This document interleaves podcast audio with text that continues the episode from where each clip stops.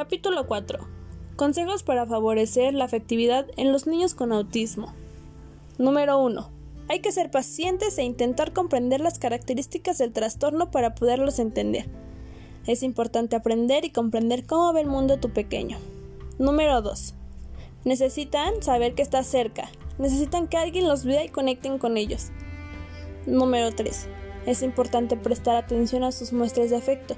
Esto les ayudará a aprender a reconocer su forma de comunicar sus emociones. Número 4. Hay que expresarles nuestro afecto, adaptándonos a su forma de mostrarlo, evitando que se pongan nerviosos con las demostraciones tradicionales.